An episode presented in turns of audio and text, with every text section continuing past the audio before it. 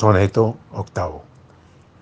Si no fuera porque tus ojos tienen color de luna, de día con arcilla, con trabajo, con fuego, y aprisionada tienes la agilidad del aire, si no fuera porque eres una semana de ámbar, si no fuera porque eres el momento amarillo en que el otoño sube por las enredaderas y eres aún el pan que la luna fragante elabora paseando su harina por el cielo, oh bien amada, yo no te amaría. En tu abrazo yo abrazo lo que existe, la arena, el tiempo, el árbol de la lluvia, y todo vive para que yo viva.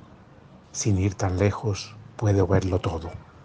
Veo en tu vida todo lo viviente.